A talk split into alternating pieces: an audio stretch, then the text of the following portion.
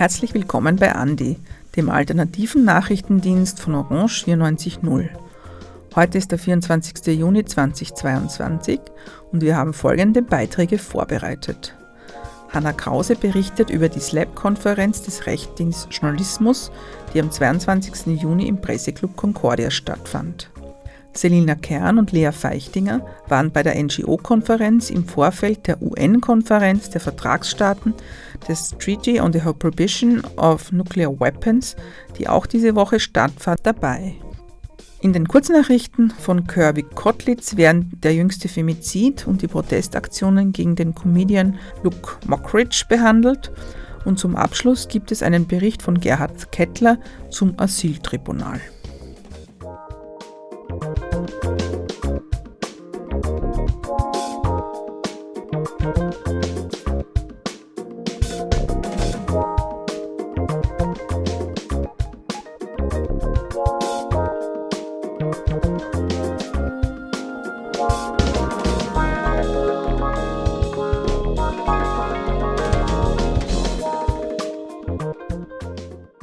Wenn schon gegenwärtig die Einzelstimmen der Journalisten einen leider schon zu viel dominierenden Einfluss auf die Menge ausüben und sich unberufen die Vertreterschaft der öffentlichen Meinung vindizieren, zu welchen Ausschreitungen dürfte sich in nicht langer Zeit das Tagesschriftstellertum verleiten lassen, wenn es als berechtigtes, geschlossenes Ganzes sich fühlt und gleichsam als politischer Aeropark sich zu gerieren glaubt.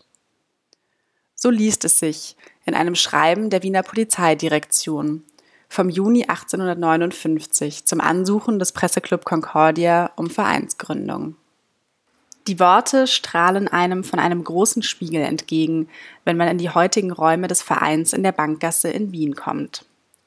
Am Mittwoch dieser Woche fand hier die Konferenz mit Recht gegen Slap statt, die vom noch recht jungen Rechtsdienst Journalismus veranstaltet wird. Hierfür sind namenhafte Gäste, einerseits aus der Rechtswissenschaft und zum anderen aus dem österreichischen Journalismus eingetroffen. SLAP. Das steht für Strategic Lawsuits Against Public Participation. Ein Phänomen, das in den letzten Jahren immer mehr zugenommen hat. Ein Verfahren gilt dann beispielsweise als SLAP, wenn dadurch die Meinungsfreiheit sowie öffentliche Interessen eingeschränkt werden, eine Unverhältnismäßigkeit besteht mehrere Verfahren für ein und denselben Fall eröffnet werden oder es Drohungen oder Einschüchterungen seitens des Anklägers gibt. In all diesen Fällen werden die Voraussetzungen für den wichtigsten demokratischen Auftrag von Medien, nämlich die Herstellung einer Öffentlichkeit, eingeschränkt und eine freie Berichterstattung in Österreich und Europa wird bedroht. Was ein EU-Problem ist, bedarf auch nach einer EU-Lösung, fordert Laurenz Hüting vom Europäischen Zentrum für Presse- und Medienfreiheit. Gerade nach dem extremen Anstieg der Fälle seit 2010, vor allem in Kroatien, Polen und Italien. Tatsächlich hat die EU-Kommission einen Richtlinienvorschlag vorgelegt, der voraussetzt, dass es sich um ein offen unbegründetes oder missbräuchliches Verfahren handelt, das dem Hauptzweck der Einschüchterung dient. Ein wichtiger Vorstoß, der von den Teilnehmern jedoch durchaus diskutiert wird. So sieht Hans-Peter Lehofer vom Verwaltungsgerichtshof Wien in derartigen Verfahren immerhin einen gewissen Fortschritt, da sie öffentlich seien und damit besser als jeder informelle Weg, der unter Umständen physische Gewalt oder die Androhung dieser beinhalte. Außerdem sei es wichtig zu betonen, dass auch die andere Seite ihr Recht vor Gericht in Anspruch nehmen darf. Eine klare Trennlinie zu ziehen sei hier schwierig. Auch Alfred Noll sieht die Schuld nicht in der bestehenden Rechtsordnung. Er stellt die These auf, dass nichts im Kommissionsvorschlag enthalten sei, was nicht bereits im österreichischen Gesetz verankert ist. Und ich bin betroffen von Slack-Klagen und ich muss wirklich sagen, die Mafia ist mir lieber. Weil an einer Slack-Klage hängt sehr, sehr, sehr, sehr viel. Dass etwas getan werden muss, wird jedoch umso klarer bei Erfahrungsberichten der anwesenden Journalistinnen von Dossier und Standard, die unter anderem mit Verfahrenskosten zu kämpfen haben, die ihre Existenz bedrohen. Oftmals ausgelöst durch sogenanntes Form-Shopping, bei dem Verfahren durch alle Instanzen hinweg gehäuft werden. Es wird also durchaus klar, dass ein gravierendes Problem die nicht vorhandene prozessuale Waffengleichheit der Akteure ist. Die Diskutierenden sind sich einig, dass bereits präventiv einiges getan werden muss, um dies aufzufangen. Aber auch währenddessen, beispielsweise ein Ausbau der Verfahrenshilfe oder eine Beteiligung Dritter wie NGOs an den Verfahren. Im Angesicht der Bedrohung der unabdinglichen Unabhängigkeit jeder und jedes einzelnen Journalisten scheint es doch heute, gute 160 Jahre nach der Gründung der Concordia, umso wichtiger, Hand in Hand und mit juristischer Unterstützung hierfür zu kämpfen. Dieser Beitrag wurde gestaltet von Hanna Krause.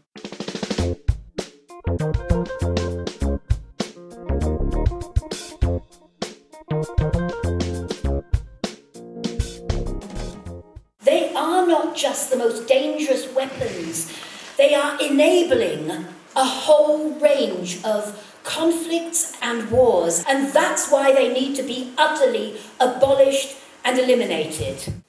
Von 21. bis 23. Juni fand in Wien die erste UN-Konferenz der Vertragsstaaten des Treaty on the Prohibition of Nuclear Weapons statt. Der Atomwaffenverbotsvertrag wurde 2017 in den Vereinten Nationen von 122 Staaten angenommen und trat im Januar 2021 in Kraft. Er verbietet es Staaten, Atomwaffen zu testen, zu entwickeln und zu besitzen. Verboten sind außerdem auch die Weitergabe, Lagerung, Drohung des Einsatzes und der Einsatz dieser Waffen. Darüber hinaus verpflichten sich Staaten, medizinische und psychologische Hilfe für Opfer von Atomwaffeneinsätzen bzw. Tests zu leisten.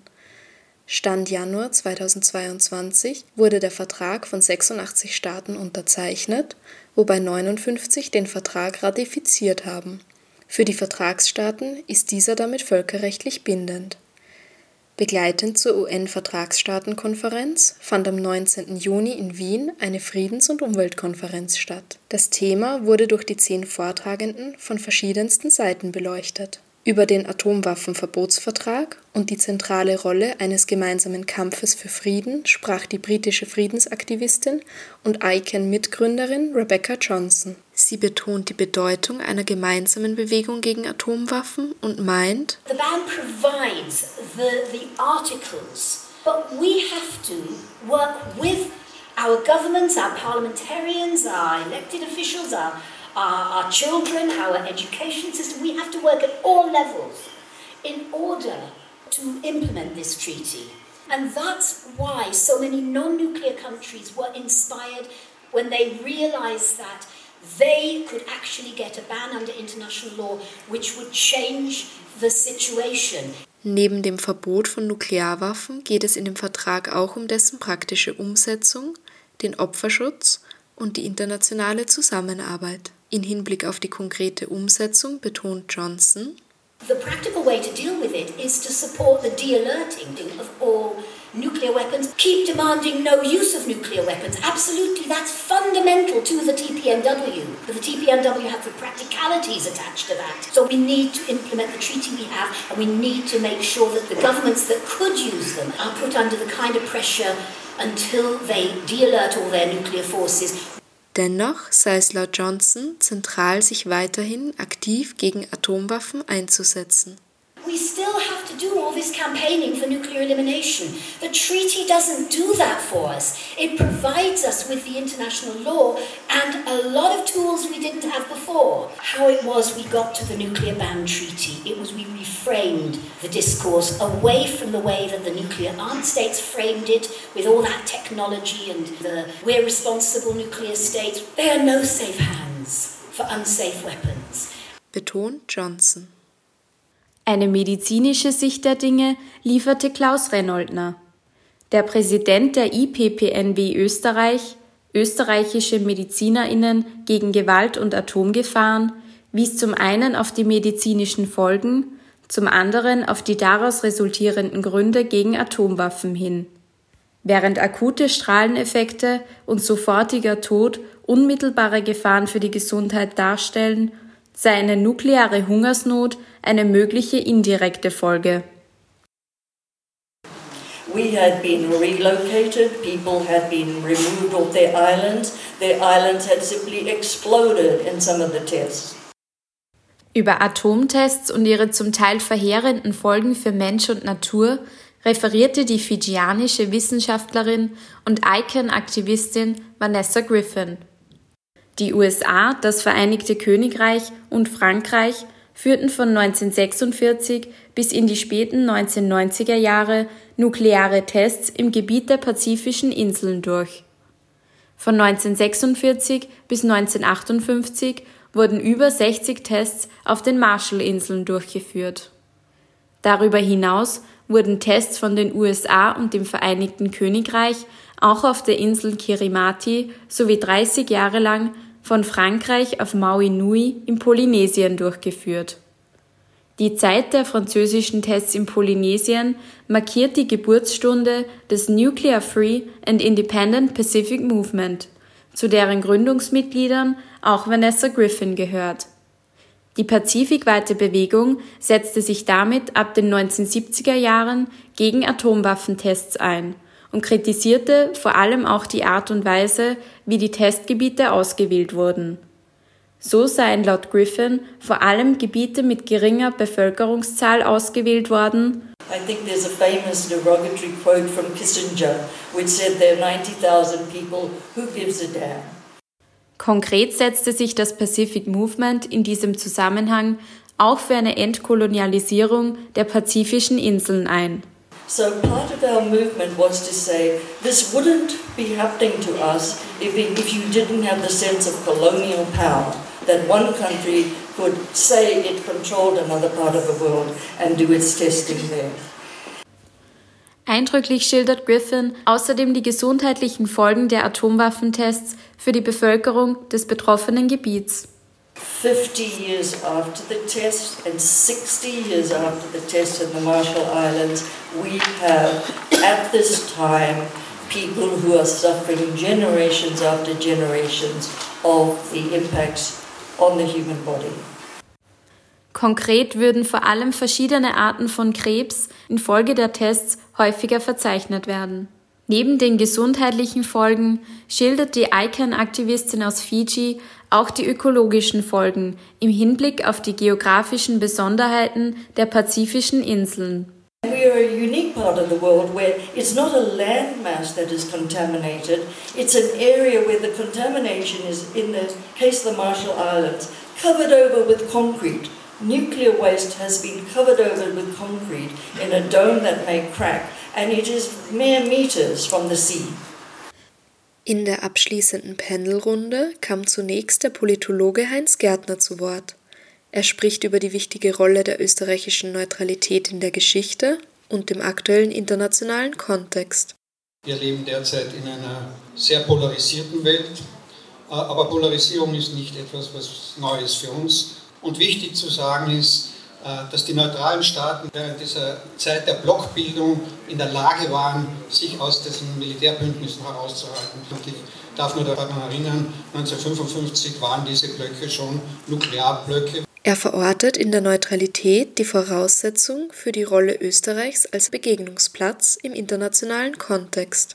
Die Neutralität war eine notwendige Bedingung, dass Österreich die Initiative für den DPNW starten konnte. Kein Nuklearwaffenstaat, kein Bündnisstaat hätte diese Initiative ergreifen können oder auch wollen. Deswegen ist die Neutralität auch eine Voraussetzung, um Solidarität unter den Nicht-Nuklearwaffenstaaten zu schaffen. Österreich ist jetzt eigentlich der wichtigste Staat in der Europäischen Union, der eine Brücke bilden kann zu den nicht paktgebundenen Staaten des globalen Südens. Die meisten Unterzeichner des Verbotsvertrags kommen aus dem globalen Süden. In Europa gibt es sehr wenige, weil wir die NATO haben und die NATO-Staaten haben das nicht. Meint Gärtner und endet mit einem Plädoyer für die Beibehaltung der österreichischen Neutralität. Klimaaktivistin und Meteorologin an der Universität für Bodenkultur Helga Kromp-Kolb thematisierte in ihrer Rede vor allem die Bedeutung von Frieden für den Klimawandel.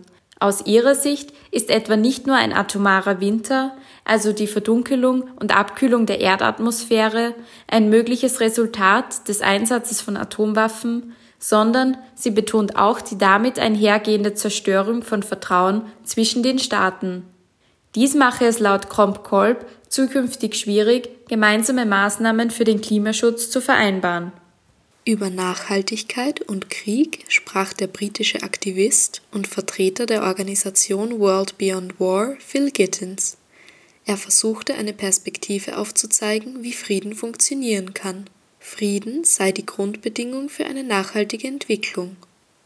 The UN rightly says that we can have no sustainable development without peace. We can have no peace without sustainable development. Why is that? Well, part of the reason for introducing peace as a standalone goal is because of the massive problem of violence. Where there's violence, it stops us from achieving all the other sustainable development goals. Gittens nennt zwei zentrale Voraussetzungen, um Fortschritt zu erreichen.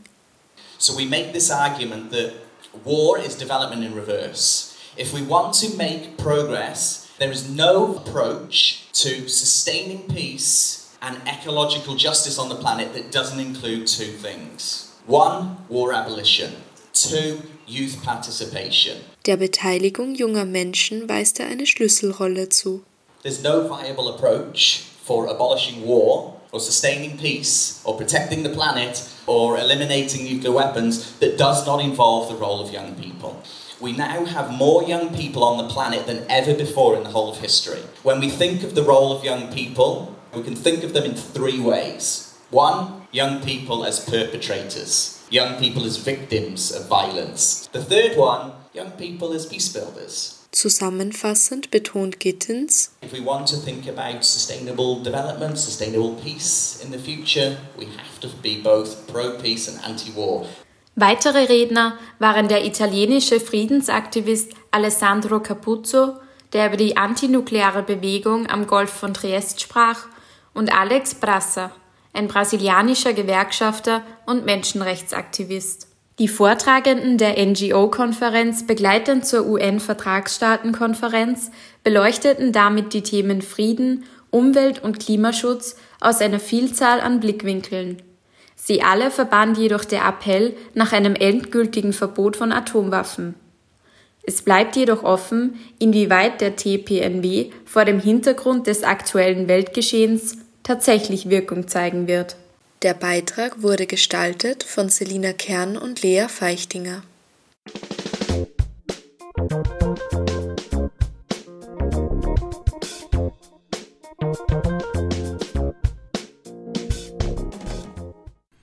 Zu einer der schockierendsten Nachrichten diese Woche zählte der Fund der Leiche einer 76-jährigen Frau am Dienstag in Wien-Landstraße.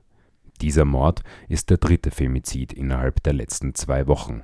Insgesamt wurden dieses Jahr bereits 17 Femizide in Österreich verübt. Im europäischen Durchschnitt liegt Österreich weit oben, wenn es um die Anzahl an jährlichen Frauenmorden geht. So waren es alleine im Jahr 2022 31 Femizide und 63 versuchte Morde an Frauen.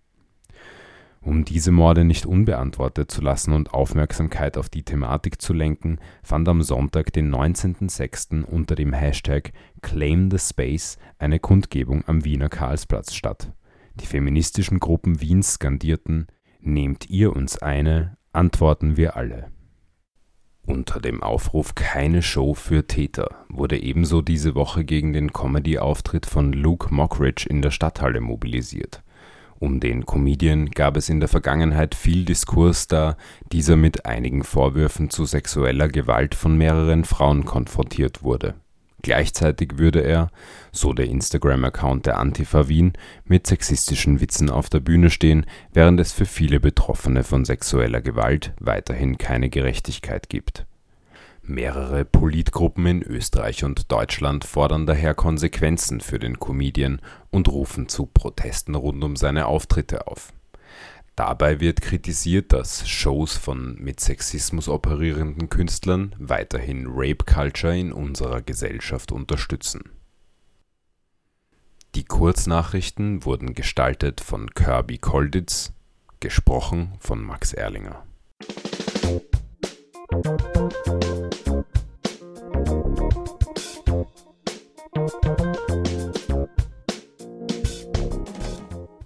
Ich eröffne hiermit die mündliche Verhandlung des Verfahrens zur Geschäftszahl C206-21. Die Republik Österreich stehe unter dringendem Verdacht, wesentliche Grundrechte von Asylberechtigten zu missachten. Dieser Vorwurf wird seit 20. Juni 2022 in einem öffentlichen Asyltribunal am Judenplatz verhandelt. Das Asyltribunal ist ein öffentlicher theatraler Gerichtsprozess, produziert vom Theaterkollektiv Hybrid in Kooperation mit dem Werk X Petersplatz. Wir haben uns jetzt mehrere Jahre lang auf juristischer Ebene mit dem Asylsystem in Österreich befasst und dabei haben wir gesehen, dass an zu vielen Stellen zu vieles nicht passt und so insgesamt nicht mehr sichergestellt scheint, dass das Recht auf Asyl in Österreich auch gewährleistet ist. Die Urteilsverkündung ist für den 25. Juni um 19.30 Uhr am Judenplatz anberaumt, bei Gewitter oder starkem Regen im Werk X am Petersplatz. Alle Verhandlungstage wurden live auf Okto übertragen und können in der Oktothek auch noch nachträglich angeschaut werden. Am 22. Juni wurde unter anderem die bosnische Menschenrechtsaktivistin Sanila Klepic befragt. Können Sie sich vielleicht zuerst einmal vorstellen und äh, kurz erzählen, was Sie machen? Mein Name ist Sanela Klepic, ich komme aus Bosnien. Ich lebe und arbeite jetzt in Sarajevo. Ich bin seit vier Jahren in der Hilfsarbeit tätig. Ich war in der Region Bihać äh, die ersten drei Jahre. Ich bin äh, 2018 habe ich angefangen Jetzt bin ich in Sarajevo. Ich äh, führe ein Tageszentrum, das äh, Flüchtlingen hilft, äh, sich zu integrieren. Ich helfe den Asylsuchenden und allen Geflüchteten, die äh, in Bosnien-Herzegowina sind und Schutz suchen. Äh, das Tageszentrum hat ein äh, Integrationsprogramm aufgebaut und hilft den Geflüchteten Fuß zu fassen in Bosnien. Es, gibt, es ist ein breites Programm. Ja. Äh, können Sie uns vielleicht auch noch kurz sagen, wie dieses äh, Zentrum heißt? Äh, das Zentrum heißt Integrate Center, Daily Integration Center Integrate. Österreich hat politischen Einfluss in Osteuropa und den Visegrad-Staaten durch rechtswidrige Pushbacks, die nachweislich stattfinden, drängt Österreich Menschen in diese Staaten zurück, obwohl sie auf österreichischem Gebiet um Asyl ansuchen. Daher ist die Situation der Geflüchteten in diesen Ländern von großer Relevanz in diesem Verfahren.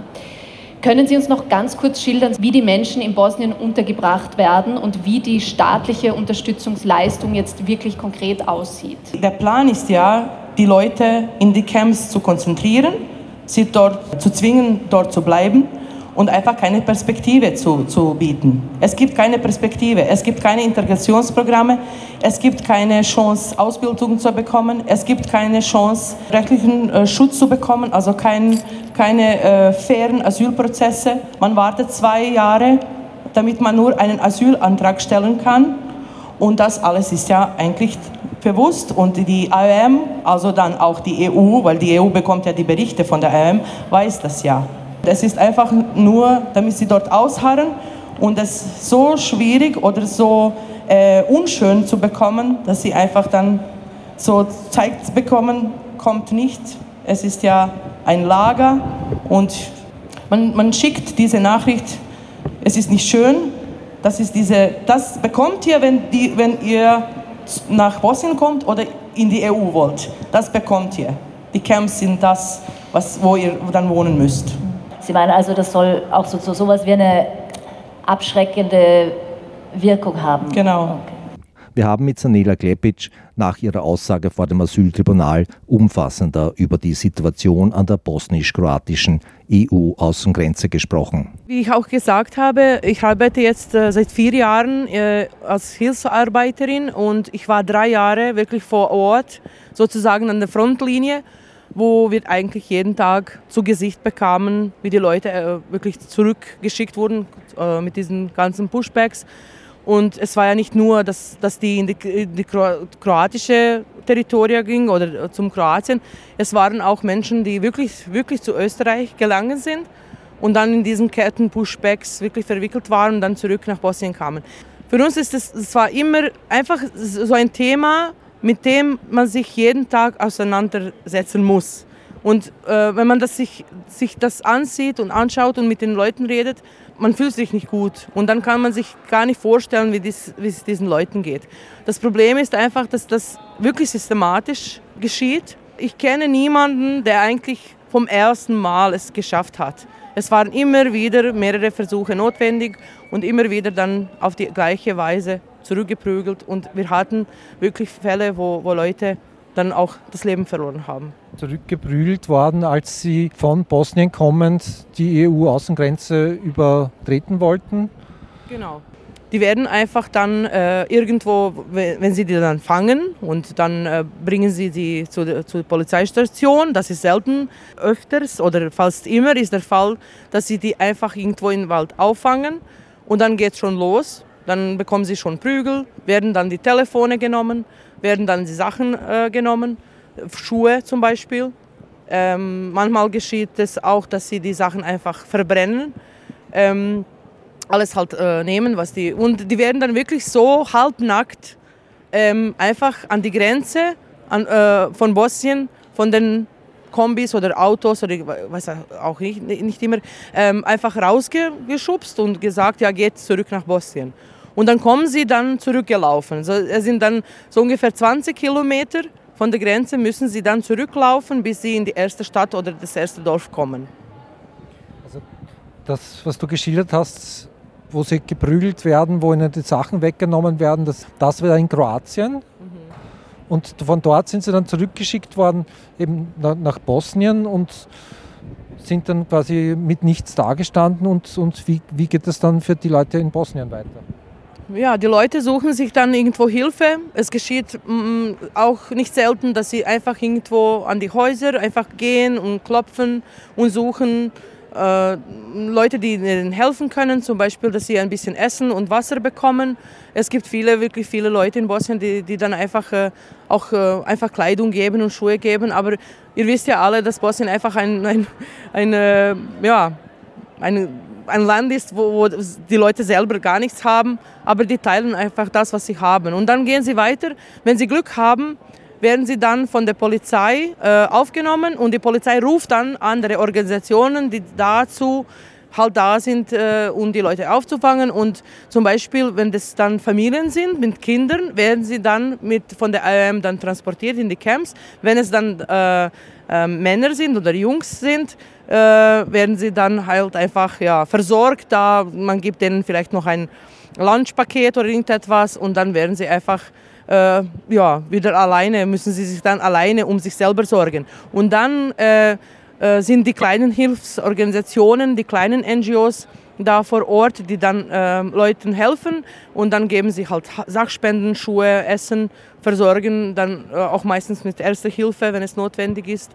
Äh, ja, und dann harren sie wieder aus, bereiten sich wieder vor, weil es kostet sehr viel, dass man sich ähm, äh, wieder ausrüstet, dass man wieder gehen kann, weil es, ein Schlafsack kostet so um die 30 Euro oder eine, ein Rucksack, man muss Essen kaufen. Das alles äh, können sie sich nicht einfach leisten und dann, es kommt darauf an, dann, äh, wie schnell sie die Hilfe bekommen. Solange dann äh, müssen sie eben warten. Äh, wenn sie dann die Hilfe bekommen, gehen sie dann schneller wieder. Wenn nicht, dann bleiben sie halt länger in Bosnien. Und die haben halt zwei Möglichkeiten. Eine ist dann in, diesen, in diese Lager zu gehen die ganz äh, weit von der Grenze sind und die überfüllt sind meistens, wo man eigentlich, ja, also die, nur, nur ein Beispiel, dass man äh, äh, zwei Stunden für jedes Essen anstehen muss. Also dann steht man am Tag sechs Stunden für Essen. Und das, äh, der andere ähm, Weg ist dann einfach irgendwo sich zu verstecken, in verlassenen Häusern auszuharren und dann einfach auf die Hilfe von Leuten einfach angewiesen zu sein.